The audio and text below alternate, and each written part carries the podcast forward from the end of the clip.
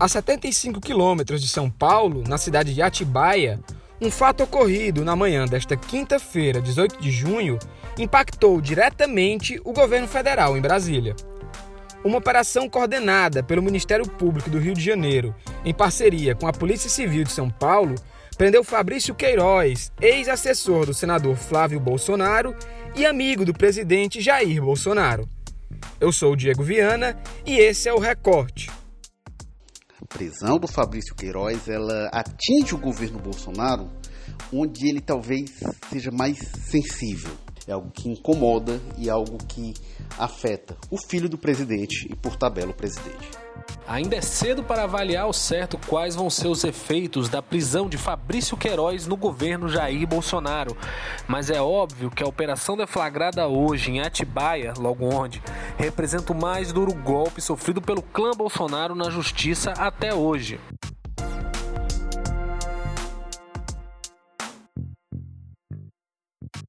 Fabrício Queiroz, preso na manhã desta quinta-feira, é investigado por participar de um suposto esquema de rachadinha no gabinete de Flávio Bolsonaro durante seu mandato na Assembleia Legislativa do Rio entre fevereiro de 2003 a janeiro de 2019. Segundo o relatório do Conselho de Atividades Financeiras, o COAF, Queiroz movimentou 1,2 milhões em sua conta de maneira considerada atípica. Um detalhe que chamou a atenção durante a prisão e que impactou diretamente no governo federal é que a casa onde Queiroz foi preso pertence a Frederico Assef, advogado de Flávio Bolsonaro e do próprio presidente Jair Bolsonaro. O Assef tem acesso direto ao Palácio do Planalto e, em setembro de 2019, negou saber do paradeiro de Queiroz. Um caseiro da propriedade informou que Queiroz estava no imóvel há pelo menos um ano. Como fica esse discurso do combate à corrupção com esse sumiço do Queiroz? Eu queria que o senhor explicasse isso, porque as pessoas perguntam, o senhor não tem redes sociais, mas bom, o senhor sabe, acompanhando o senador Flávio, que as pessoas cobram isso, explicações do Fabrício Queiroz uhum. sobre tudo isso que o senhor está falando, a movimentação atípica, as, os assessores dentro do gabinete, os, a, os suspeitos de, de familiares de milicianos que trabalhavam lá. Como é que fica esse discurso? Então vamos lá, é importante lembrarmos que não existe a frase o, o, sumiço de Fabrício Queiroz. Não, mas ele não aparece. Mas, não, não. Isso não corresponde à verdade real. Fabrício. Mas onde ele está? Fabrício, eu não sei, não sou advogado dele. O áudio que você acabou de ouvir é um trecho de uma entrevista concedida por ACEF à jornalista Andréia Sadi da Globo News em setembro de 2019. Para analisar a prisão de Queiroz, o recorte ouve agora alguns jornalistas do Povo sobre os próximos passos desse caso e o impacto dele na política nacional. Eu conversei primeiro com o Érico Firmo, colunista do Povo Mais. Oi, Érico. O que representa a prisão de Fabrício Queiroz e quais são as possíveis consequências para os envolvidos no caso? A prisão do Fabrício Queiroz ela atinge o governo Bolsonaro onde ele talvez seja mais sensível, mais que em questão de pandemia, segurança pública, economia, é, questão dos costumes LGBTs, questão dos negros, democracia, mais que qualquer tema, esse é, é algo que é, o governo sente demais, porque vai na questão ética, que é o pilar de sustentação do discurso do presidente, da moralidade, enfim. Definitivamente o discurso dele não é de competência, não é de nada disso, é uma questão moral. E aí vem a denúncia de apropriação indevida de recursos de assessores.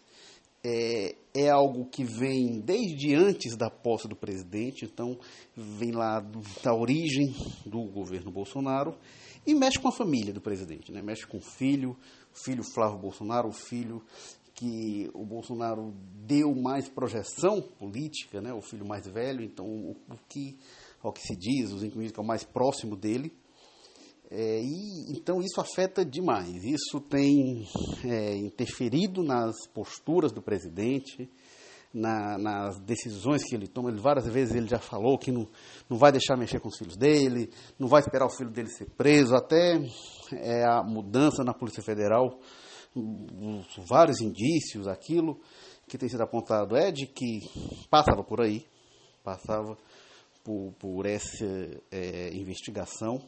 O Flávio Bolsonaro já se manifestou e disse que não, é, é, que não tem receio, que não se preocupa com isso e recebe com tranquilidade. O que a gente vê desde o começo das investigações são tentativas do Flávio Bolsonaro de é, sustar as investigações, de interromper, vai via judicial, pedir que, que seja suspenso, enfim. Então, ele fala isso, mas o gesto demonstra que ele se preocupa sim, que não é algo que o deixe tranquilo, é algo que incomoda e algo que afeta o filho do presidente e, por tabela, o presidente. Eu falei também com o Carlos Maza, colunista de política do Povo Mais. Maza, qual o impacto da prisão de Fabrício Queiroz para o governo do presidente Jair Bolsonaro? Quinta-feira tensa no Palácio da Alvorada. Ainda é cedo para avaliar ao certo quais vão ser os efeitos da prisão de Fabrício Queiroz no governo Jair Bolsonaro. Mas é óbvio que a operação deflagrada hoje em Atibaia, logo onde, representa o mais duro golpe sofrido pelo clã Bolsonaro na justiça até hoje. O que o ex-assessor estava fazendo na casa do advogado da família? O que estavam naquelas duas sacolas de material que foi apreendido amarretadas de uma casa ligada a uma assessora de Flávio Bolsonaro? Essas são apenas duas das várias perguntas que os desdobramentos dessa quinta-feira levantam. O futuro é incerto, sobretudo porque depende muito da reação de Jair Bolsonaro ao caso. Vale lembrar que a prisão ocorre poucos dias após um outro inquérito, esse no STF, tratando da questão das fake news, provocar uma série de mandados de busca e apreensão em residências de apoiadores do presidente, inclusive com a quebra de sigilo bancário de parlamentares bolsonaristas. Nessa ocasião, o Bolsonaro teve uma reação dura, acusou o judiciário de estar excedendo seu papel, de estar intimidando o executivo e propôs uma pacificação. E agora, nesse caso do Queiroz da suposta rachadinha envolvendo Flávio, qual vai ser a reação? Teremos um endurecimento ainda maior do presidente contra o judiciário? Vão ficar mais fortes as ameaças contra as instituições democráticas? É isso que a gente vai ver nos próximos dias. Duas coisas, no entanto, são certas. A primeira é que Bolsonaro e o filho precisam se explicar melhor. A tese que foi levantada na defesa até agora, nas poucas horas depois da deflagração da operação, apenas se limita a reduzir e dizer que já houve outras pessoas que tiveram denúncias parecidas e que não deu em nada, ou que tem gente do PT que teria feito prática parecida. Isso serve para aplacar ali a militância, mas não explica nada. Se antes o Bolsonaro e o Flávio lavavam as mãos sobre o Queiroz e diziam que a questão dizia respeito apenas ao ex-assessor, então por que ele estava na casa de um advogado da família, um homem próximo do presidente, que esteve diversas vezes no Palácio do Planalto? A questão é complicada porque envolve até um polêmico elo entre a família Bolsonaro e milícias no Rio de Janeiro. A outra coisa certa é que quanto mais acuado fica o governo, maior fica o preço daqueles que seguem apoiando. Hoje, fiel da balança do governo no Congresso, o bloco do chamado Centrão tem aumentado pressão por cargos e espaço político dentro do governo Bolsonaro. Nessa semana mesmo, ganhou inclusive mais um ministro, Fábio Faria, nomeado para a recém-recriada pasta das comunicações. Diante dos novos episódios envolvendo a família, é difícil imaginar que Bolsonaro não pague esse preço, custe o que custar. A pergunta agora é para Walter George, editor executivo do Povo. Nesse atual momento, o presidente Bolsonaro se aproxima do Centrão, em busca de barrar possíveis pedidos de impeachment. Até aqui, Rodrigo Maia não sinalizou possibilidade de abertura do processo. A prisão do Queiroz tem potencial para mudar a temperatura no Congresso em relação ao governo Bolsonaro? A verdade é que a prisão do Fabrício Queiroz tem potencial para impactar de maneira muito forte no cenário político atual do país. Desde quando estourou o escândalo da rachadinha no gabinete do então deputado estadual Flávio Bolsonaro, na Assembleia Legislativa do Rio de Janeiro, ficou evidenciado o protagonismo que tinha em todo o esquema o ex-policial militar, amigo de anos da família do hoje presidente da República, Jair Bolsonaro. O silêncio dele passou a valer ouro, que justifica que tenha sido mantido até agora, também graças a manobras jurídicas patrocinadas por Flávio. Tem sido, desde o começo, um processo cheio de nuances como sumiço misterioso, surgimento de uma doença oportuna, embora verdadeira, e descobre-se agora um sigiloso abrigo que tinha sido garantido pelo advogado do atual senador da família Bolsonaro no interior de São Paulo. Um gesto de generosidade que há necessidade de ser esclarecido, já que estabelece um fio de ligação possível com um político ao qual o acusado, preso ontem, era diretamente vinculado nas suas atividades no parlamento fluminense.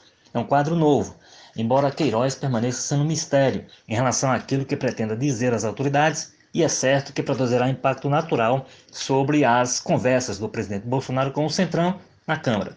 Os líderes do bloco, todos experientes no mistério de dialogar tirando proveito, se veem diante de um governo e de um presidente mais fragilizado do que o era antes do episódio acontecer.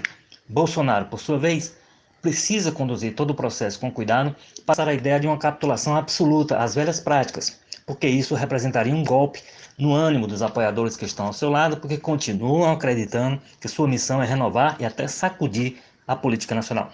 O desafio do presidente será hercúleo, porque diante dele terá parlamentares experientes que sabem jogar o jogo e, mais ainda, têm consciência de que quem os procura para um acordo, em geral, é porque viu esgotarem todas as outras possibilidades existentes de ter uma sustentação política confiável no Congresso. Portanto, há um preço a pagar por isso. Com Queiroz preso, talvez a fatura fique mais alta e é possível, Bolsonaro pode sentir que a alternativa que lhe resta é pagá-la. A dica de hoje do Recorte é o podcast Esporte e Memória, que na sua primeira temporada relembra momentos importantes do futebol cearense. O podcast está disponível para os assinantes do Povo Mais.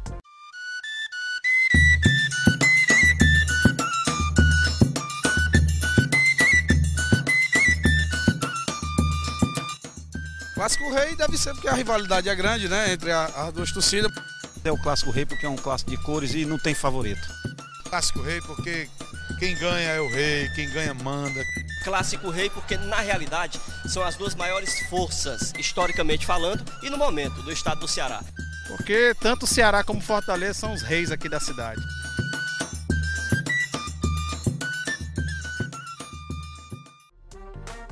O recorte fica por aqui e até a próxima.